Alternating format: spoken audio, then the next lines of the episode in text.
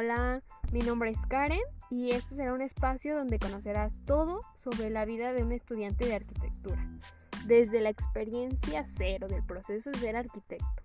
Un espacio para estudiar y escuchar lo que muchos viven durante su carrera, pero no lo dicen. Vamos a aprender y llevar un espacio relajante para esos días de estrés. Así que, planos a la obra. Esto es arquitectura desde cero.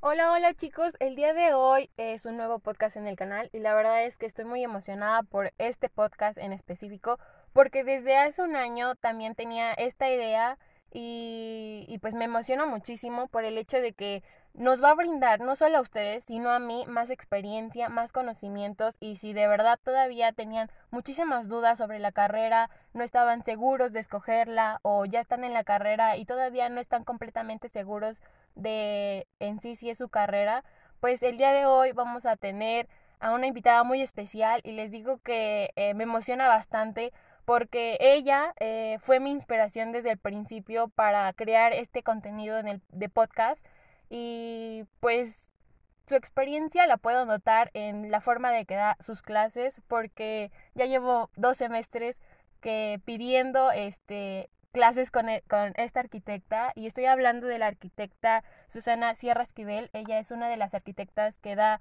clases y labora en la facultad de la UAM, en la facultad donde yo estudio. Y pues la verdad es que, repito, es un honor tenerla aquí ahorita con nosotros, arquitecta, y escuchar de viva propia este, su experiencia, vamos, su, su razón de haber escogido la carrera, su, su experiencia de día a día hasta ahorita que ya es una arquitecta, que ya tiene varios, eh, eh, que tiene una maestría y tiene varios diplomas, diplomados pues. Eh, entonces, la verdad es que nos gustaría saber, no solo a los que nos escuchan, sino también a mí, porque con usted también aprendo muchísimo y me gustaría saber un poco más de su historia y pues sí, la vida de estudiante que llevó desde la, desde la experiencia cero, vamos. ¿Cómo ha estado, arquitecta? Buenos días. Hola, ¿qué tal? Eh, bueno, pues primero agradecerte la invitación, de verdad a mí también me da muchísimo gusto participar eh, y me da más, más gusto saber que soy parte de, pues de esto que estás emprendiendo, que es algo bien interesante, que ah, gracias a la tecnología con la que hoy contamos, pues podemos llegar a muchos, eh, a muchos lugares, a muchas personas que tal vez están, como tú dices, dudando, pensando qué hago, si estudio arquitectura, no estudio arquitectura, o ya estoy estudiando, pero no estoy tan seguro. Entonces, eh, creo que es bien interesante hacer este, este ejercicio y de verdad te agradezco muchísimo la invitación. No, Arqui, muchas gracias a usted y pues sí, la verdad es que he recibido muchísimos comentarios y mensajes de que les ha ayudado muchísimo a saber eh, si de verdad quieren estudiar. Y pues yo creo que con usted ya los que tenían esas dudas ya no las van a tener y si tenían pues van a tener mínimas dudas. Y pues nada, aquí eh, espero que usted también ahorita se la pase muy bien en este podcast y, y pues que a todos ustedes los que nos están escuchando pues también que se tomen un pequeño descansito y escuchen claramente este podcast porque espero que se vengan muchísimos más como estos y que les brinde muchísima información. Así que sin dar más rollo a la introducción, vamos a empezar. Y bueno, arquitecta, me gustaría y nos gustaría saber a todos, pues eh, esa, esa pregunta creo que todos nos la hacemos al principio, el por qué decidió estudiar arquitectura. Creo que muchos también todavía se las hacen. Bueno, pues es una pregunta difícil para mí, déjame decirte, porque originalmente yo entré a estudiar ingeniería y estuve un año y medio estudiando ingeniería porque me encantan las matemáticas y hasta la fecha me siguen fascinando los cálculos, todo eso para mí me, me gusta muchísimo y por eso había decidido estudiar ingeniería. Sin embargo, estando ya en la carrera de ingeniería, sentía que algo le faltaba, que como que no era todo lo que a mí me, me gustaba. Faltaba la parte más humana, más artística. Sí, los números son padrísimos, pero faltaba algo más, ¿no? Entonces un día me fui, y dije, bueno, ¿y por qué no arquitectura? Entonces me fui a dar un tour ahí por la facultad a ver qué, qué, qué estaba pasando, cómo eran las clases, qué veían, qué hacían. Y me encontré con un montón de, de, chavos en esa época de mi edad que estaban eh, haciendo maquetas, digo, que estaban dibujando, eh, ya sabes, en los pasillos, en el kinder, bueno, porque ahí en la facultad tenemos una zona que le llamamos el kinder, donde todo el mundo está haciendo tareas, dibujando y demás. Y dije, esto es lo que yo quiero hacer, esto es lo que a mí me gusta. Fue como amor a eh, primera vista. pero, pero esto, esto es lo que me llama la atención, ¿no? Sí. Y decidí cambiarme a pesar de ya llevar un año y medio, decidí cambiarme a, la carrera de, arquitectura.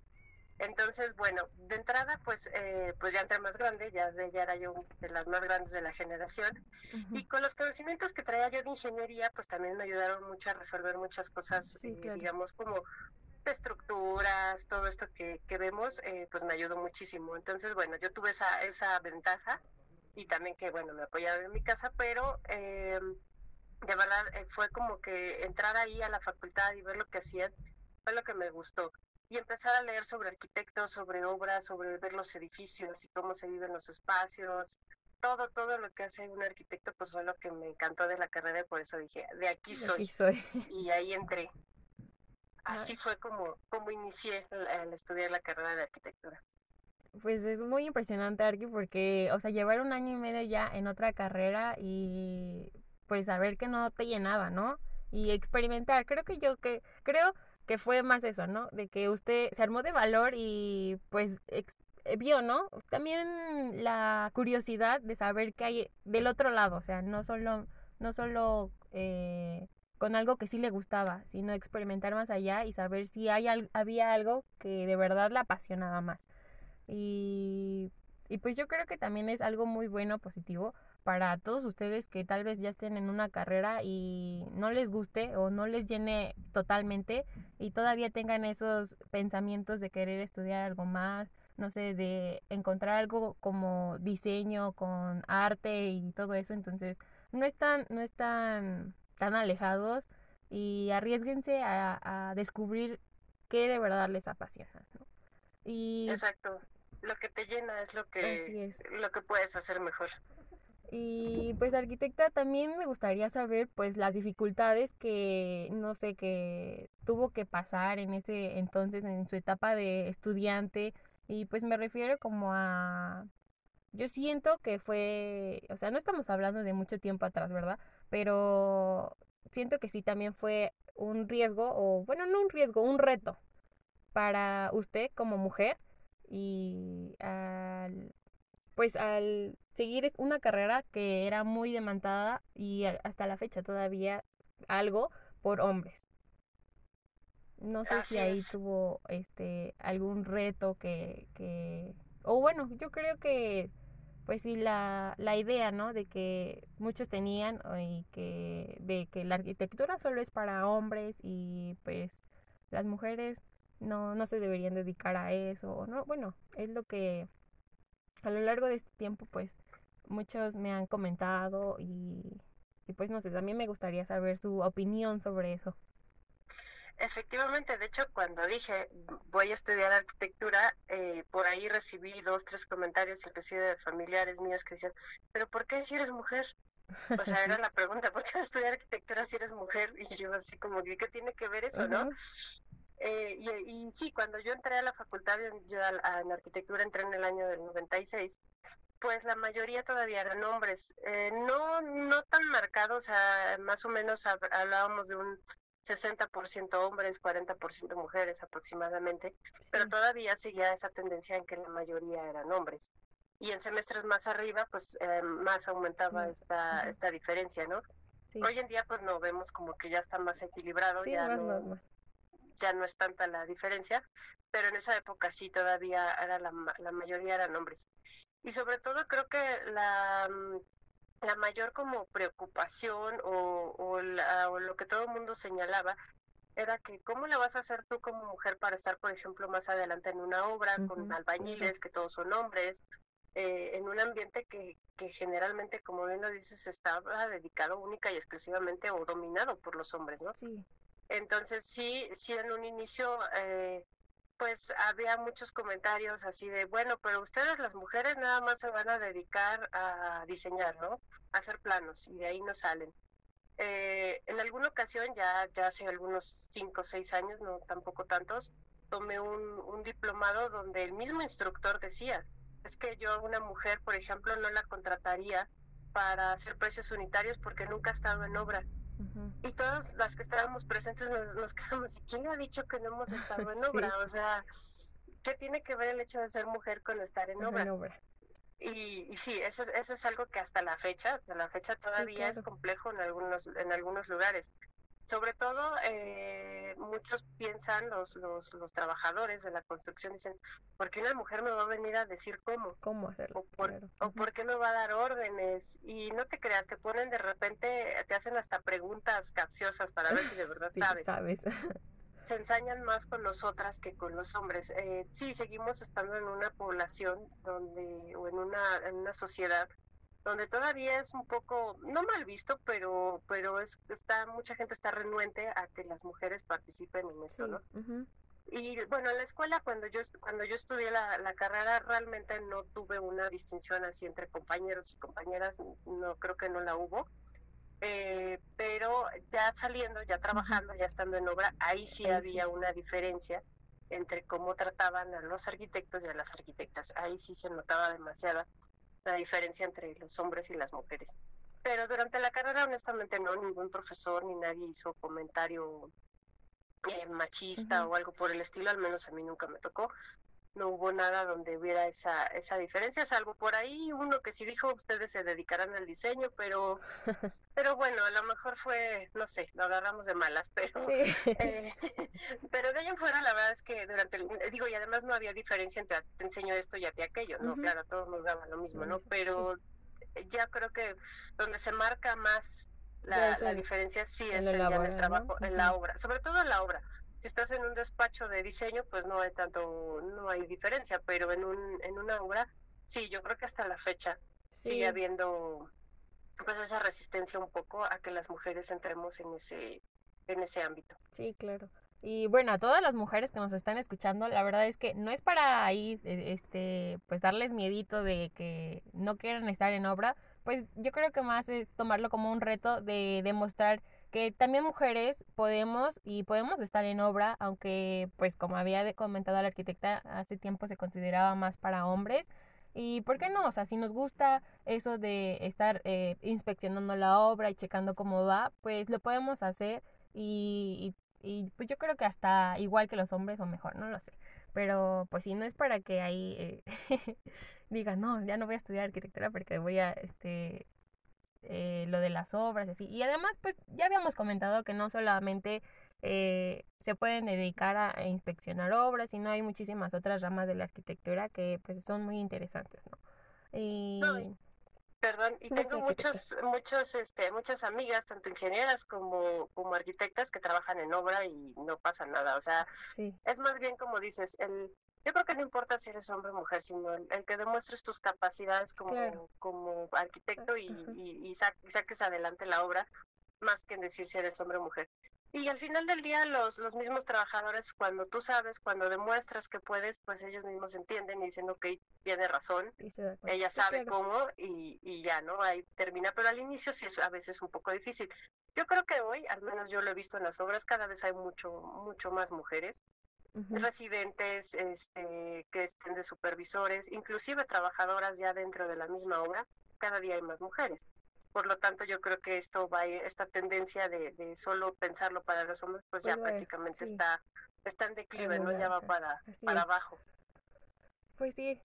Este, y por ejemplo, arquitectano, pues no sé, eh, pues, también hay allí como esos comentarios, ¿no? Que cuando estudias en la arquitectura, eh, estudiante de arquitectura, pues muchas veces no duermes o combinas mucho, este, muchas cosas como te echas unas cinco tazas de café antes de entregar un proyecto porque eh, lo haces de un día para otro, no lo sé, no sé si le pasó alguna de estas experiencias para pues igual estar ahí con nosotros porque la verdad es que igual hemos recibido y he recibido muchísimos comentarios de muchas personas que dicen, no, es que hoy me toca entregas de proyectos, entonces no voy a dormir y, y, y pues me voy a echar muchas tazas de café. Y algo que me comentaba muchísimo cuando estábamos en presenciales, una frase de muchos arquitectos de allá de la facultad era, eh, la noche es larga y el café barato. Entonces esa frase de verdad se me quedó grabada y pues me gustaría saber si usted en tiempos de estudiante pues vivió estas experiencias que ahorita pues se han convertido en muchos de los memes de arquitectura.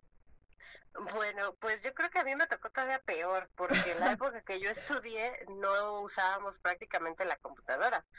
Yo empecé a usar el AutoCAD por ahí del noveno semestre, prácticamente ya terminando la carrera. Sí, ya. Por lo tanto, todo, absolutamente todas las entregas, todos los trabajos eran a mano, no había de otra.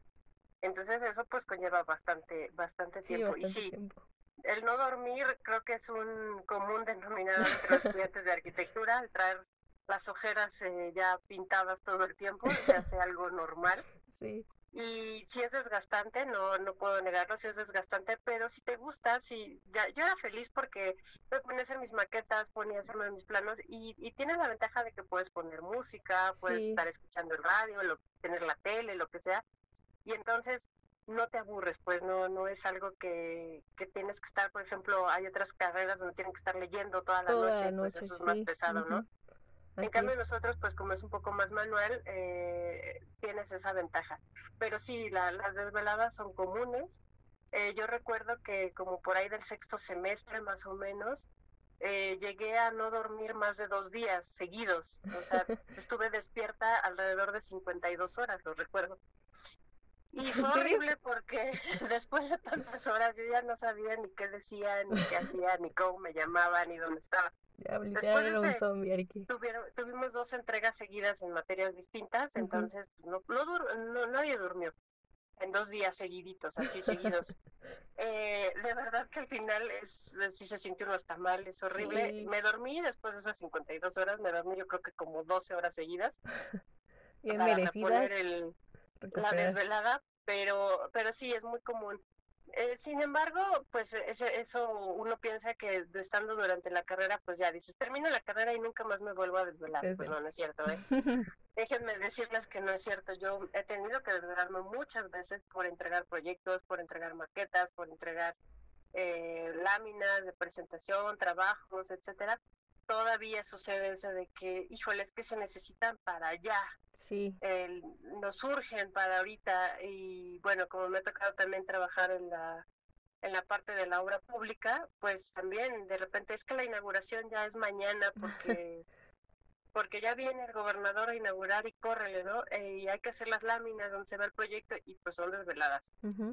Pero pero las disfrutas, claro, ya ahora es mucho menos que la carrera, la licenciatura sí es más pesada en ese aspecto, y se nos hace difícil, apenas comentaba yo con una alumna que es igual de dormilona que yo, que nos, fascina dormir, pues se nos hace complicado los que somos muy dormilones. Y hubo otros alumnos que me dijeron, no, yo tengo insomnio, entonces no tengo problema, yo me desvelo no, normalmente. Ellos, sí.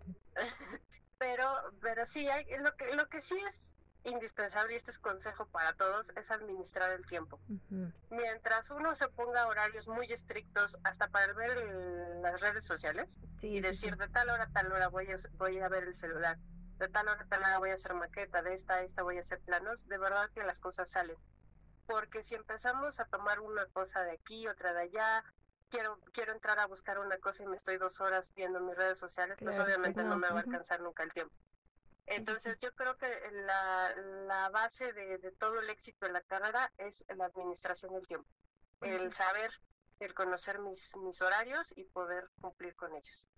Sí, pues sí, es muy importante porque muchas veces eh, no es de que nos dejen el trabajo de un día a otro, pero te confías por el hecho de que, no sé, nos lo dejan una semana con anticipación, entonces te confías y pues esta semana se fue total, tuviste bastante tiempo libre, pero pues decías, no, es que me voy a tomar esta hora para ver e, esta cosa, ¿no? Y luego otra hora para, para ir a comer o cosas así. Entonces, pues y como dice la arquitecta, la organización de tu tiempo es muy indispensable y tomar esa, esa esa primera mano de ti mismo, de decir, voy a hacer esto a tal hora y esto a tal hora, entonces tu organización y conocerte a ti mismo, saber si, como dices, si te gusta dormir mucho, pues ponerte tus horas estrictas y tus horas de, de sueño para poderte despertar a esa hora y decir, aquí a esta hora voy a empezar a hacer mi trabajo para que no se me junte. Y pues yo creo que si tienes una buena organización y demás, pues vas a disfrutar muchísimo más tu carrera porque no la vas a ver como un trauma de decir, ay no, hoy tengo proyectos y tengo que entonces eh, volver a rehacer mi, mi trabajo y pues me lleva muchísimo tiempo. Entonces, pues yo sí, yo también les recomendaría y yo también lo tomo, eh, tomo su consejo arquitecta de organizarnos mejor y saber eh, acomodar nuestros tiempos. Y por ejemplo, arquitecta, ahorita que había comentado que pues hacía todos sus planos a mano y sus maquetas a mano, ¿qué, qué, ¿cuál es su opinión acerca de esto? Porque muchos, muchos que me han, este, que siguen los podcasts, pues me comentan que ellos desde un inicio pues empiezan con la computadora, lo digital, AutoCAD y programas de arquitectura eh, digitalizados. Y pues nosotros eh, en el programa, nosotros hasta ahorita todavía seguimos implementando la vieja escuela de entregar planos a mano, de hacer maquetas. ¿Qué es lo que usted piensa acerca de eso? Bueno, mira, eh, es una excelente pregunta porque hay mucha controversia al respecto. Sí, claro. Yo creo que en un inicio, como, como lo manejamos en la facultad, sí deben de ser las cosas a mano. Y van a decir, ay, ¿por qué a mano? ¿Qué es lo que ya existe la computadora, no? Pero en realidad el hecho de saber dibujar a mano hace que cuando tú dibujes después en la computadora ya sabes qué tienes que hacer. Si de un inicio empiezas a dibujar eh, en la computadora, hay muchas cosas que por a lo mejor no saber usar bien la herramienta o por no, no conocer al 100% el programa, eh, vas a dejar de hacer. Es decir, a lo mejor yo quería en mi diseño hacer una curva así un poco rara, pero como no sé usar bien la computadora y no la puedo dibujar, pues ya no lo voy a hacer. Entonces el diseño empieza a, a depender del uso de la herramienta, del uso de la computadora. En cambio, si lo dibujas a mano, pues a mano puedes hacer muchísimas cosas a veces a la computadora no es tan fácil. Entonces, yo creo que sí, primero se debe de dibujar a mano, se debe aprender muchísimo a, dibujar a mano, porque además el día de mañana cuando estés en la obra y de repente te pregunten, oiga, aquí ya que cómo hago esto, pues tomas a veces un pedazo de del bulto de cemento, del papel, del, bulto, del bulto de cemento y ahí dibujas.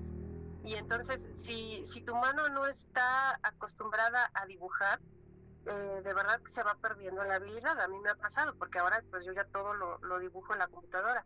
Entonces se pierde la habilidad de dibujar a mano, cuesta cada día más trabajo. Eh, por eso yo creo que sí debe de ser primero el soltar la mano, como dicen, el, el dibujar, el saber qué quieres hacer a mano, y después lo puedes pasar a la computadora. Yo no estoy en contra de la computadora, al contrario, es una herramienta que nos ayuda muchísimo, nos, nos, nos ahorra mucho, mucho tiempo pero el conocimiento, el, el saber cómo dibujar un muro, cómo dibujar una puerta, eh, cómo deben de hacerse las cosas, yo creo que es importante conocerlo primero a mano y después llevarlo a la, a la computadora. Eh, sin embargo, también ahora con las herramientas donde dibujas ya todo en 3D y te vas dando cuenta y ya vas haciendo alturas, ya vas viendo hasta por dónde pasan las tuberías y demás, pues desde luego que ayuda muchísimo. Pero el, el, dibujo a mano para mí es muy importante. Inclusive si tú quieres conocer un edificio hablando de, de cuestiones históricas, si tú vas y te paras frente a un edificio histórico y lo dibujas a mano, aunque no seas muy buen dibujante, no importa, pero lo dibujas a mano, te vas dando cuenta de los detalles.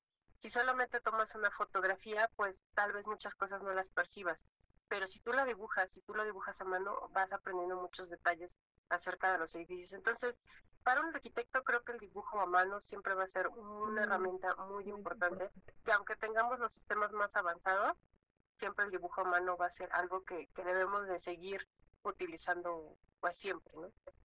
Sí, claro, y, y pues sí, como, como usted dice, o sea, las computadoras o lo digital pues no surgió para eso, para ayudarnos a, a disminuir ese tiempo, ¿no? Pero yo también estoy muy a favor de que en algún momento, o sea, que pues en, el inicio te enseñen como a saber dibujar y saber representar los muros, ventanas eh, y pues saber cómo se va dirigiendo tu, tu proyecto arquitectónico con cotas y demás, saberlo representar eh, a mano yo creo que, pues sí, o, sea, de verdad, eso, estos meses eh, y estos años que me ha dado, que me ha tocado entregar así mis proyectos, pues no se me van a olvidar para, eso espero yo, para, para de aquí a cuando salga de la carrera. Y no porque, no porque diga que sea muy pesado o que pues sea muy tedioso. Sí es algo, ¿verdad? Pero me gusta, me gusta saber cómo antes se entregaban los planos y la verdad es que me impresiona mucho eh, el hecho de que en la carrera, pues en la facultad hay un día especial en los arquitectos y pues siempre se conmemora a los arquitectos con, con, ¿cómo se puede decir? Aquí? Con más, este, no, no más edad, sino, pues sí, más tiempo, ¿no? De longevidad en, en, en la arquitectura. Eh, mayor experiencia. Ah, exacto, mayor experiencia. Y pues se ve ahí como ellos desde el principio entregaban sus planos a mano y te impresiona muchísimo el hecho de que tenían tanta experiencia y lo hacían una y otra vez que se, se puede confundir el trazo con un este un trazo digital, o sea, de verdad hasta a mí me impresionaba eso porque yo veía los planos y decía, "¿Esto es a mano?"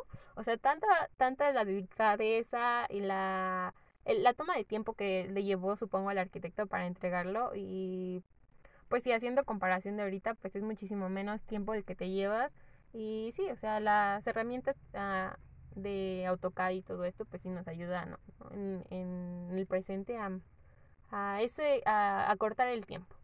Y, y, pues yo creo que, ah, arquitecta, también aquí hay, este, quería hacerle a usted una pregunta de que si usted considera porque muchos me han comentado también que es que de verdad muchas personas tienen muchísimas dudas y pues mejor que usted que sacarnos también de esas dudas, que sí es muy indispensable el saber dibujar en la carrera, o sea, de tener ya bases primordiales o ser un, un genio dibujante para poder ingresar a la carrera. Bueno, eh, el dibujo, eh, supongo que el que te refieres es como el dibujo natural, ¿no? o sea, el poder dibujar no sé, un cuadro, un eh, algo algo así más más eh, más libre, a lo mejor con una técnica acuarela, o lápiz, qué sé yo, ¿no? Eh, pues no necesariamente. Hay hay muchos de alumnos que si entran con ya una habilidad, pues está un poco nata, o sea, ya nacen con esa habilidad del dibujo y sí, claro que ayuda muchísimo en la representación porque porque entonces todas las ideas que tienes en tu cerebro las puedes dibujar y las puedes dar a entender más fácilmente. Sí ayuda, pero no es indispensable. La verdad es que la habilidad del dibujo también se va desarrollando. También eh, alguien que diga, es que a mí me encanta, pero pero no puedo, o sea, quiero dibujar un cubo y hago una esfera y no me sale. sí. O al revés, ¿no? Quiero dibujar una esfera y me sale un cubo. Bueno, pues eso se va desarrollando, para eso hay técnicas, para eso hay clases, para eso nos enseñan en la facultad. No necesariamente ya tienes que ser un experto dibujante en arquitectura lo que más se utiliza pues es el dibujo técnico, es decir, el dibujo de los planos, en las plantas, fachadas, cortes, todo eso, pues sí. Pero todo eso, insisto, se va, se va desarrollando. Sí es, eh, sí sería bueno ya tener un poco de habilidad, eh, sin embargo, tampoco es indispensable. Yo creo que la habilidad más importante es la, el, tener un, un, una buena mm, eh, ¿cómo, se, ¿cómo se llama? Así de conexión eh, tridimensional. Es decir, que te imagines las cosas en 3D, que, que empieces a entender cómo a partir de una figura la puedes ver en planta, la puedes ver en una fachada. Eso creo que es un poco más importante que el saber hacer un, no sé, un óleo así impresionante, una acuarela. No es indispensable, aunque bueno, pues la arquitectura por ser una de las bellas artes, pues sí tiene que ver con esta parte también artística, no podemos estar tampoco completamente alejados de la de la parte artística, pero también la parte técnica. Entonces, es, e, es lo padre de la arquitectura, que combina de todo, de combina la técnica, lo artístico, lo matemático, todo. Entonces, eh, por eso, pues sí, sí, sí sería bueno como tener un poco de habilidad, pero tampoco es indispensable. Créanme que si alguien no sabe dibujar, que diga, es que no doy una, yo quiero dibujar un perro y me sale ahí un este, elefante, bueno, una no mancha, pasa nada. Este, se, se, va aprendiendo y se va desarrollando, a lo mejor le va a costar un poco más de trabajo, pero pues se va desarrollando la habilidad.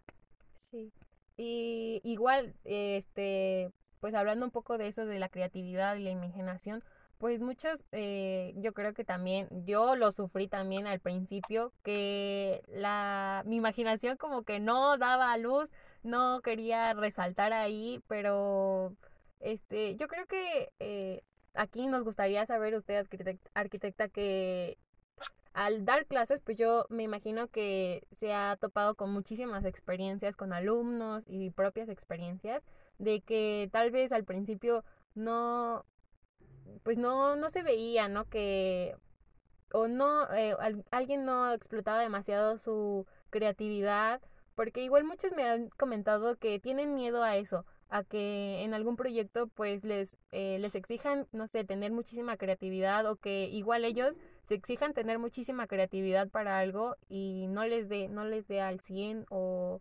o todavía este en sus diseños, en sus proyectos o en sus propuestas, pues tal vez sea algo no algo tan creativo como muchos pensaran o, quisieran que fuera. No sé si me eh,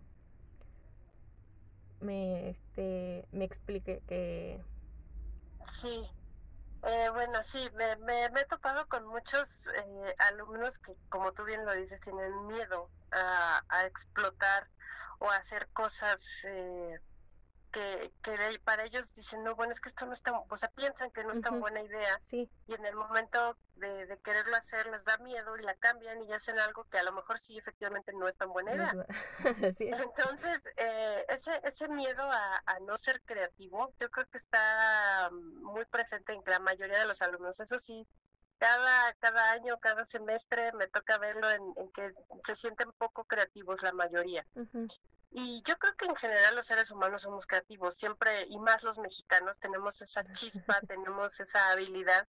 Y si no, velo en los memes, sucede algo y a los 20 segundos ya, hay claro. Si eso no es creatividad, entonces, ¿qué? ¿no? Eh, entonces, yo creo que como, como seres humanos y como mexicanos, como latinos, somos muy creativos.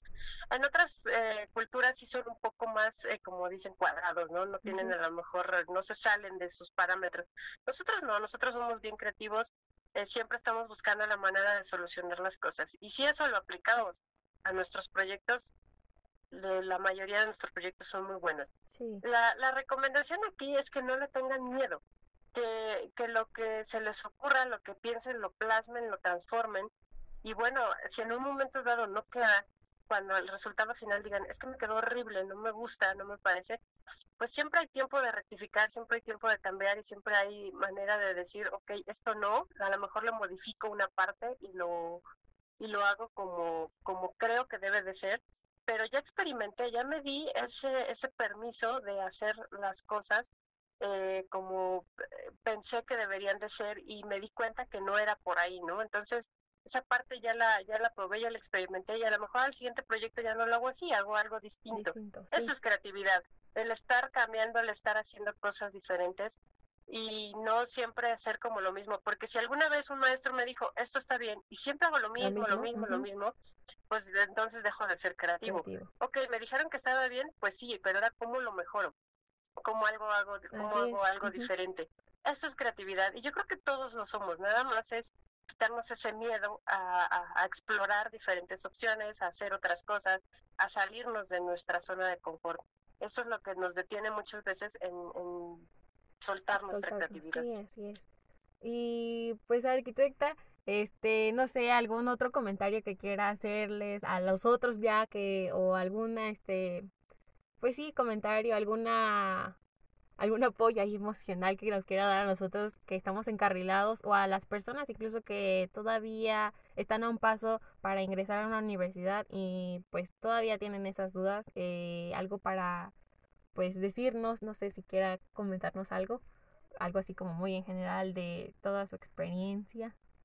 Pues bueno, ya en general la, la arquitectura lo que puedo decir es que es una, es una carrera hermosa, la cual te lleva a conocer muchísimas cosas, no solo de construcción, no solo de proyectos, sino aprendes de todo porque un día que te toque, no sé, diseñar un hospital, vas a tener que ir a entrevistar a los médicos y hasta de medicina aprendes.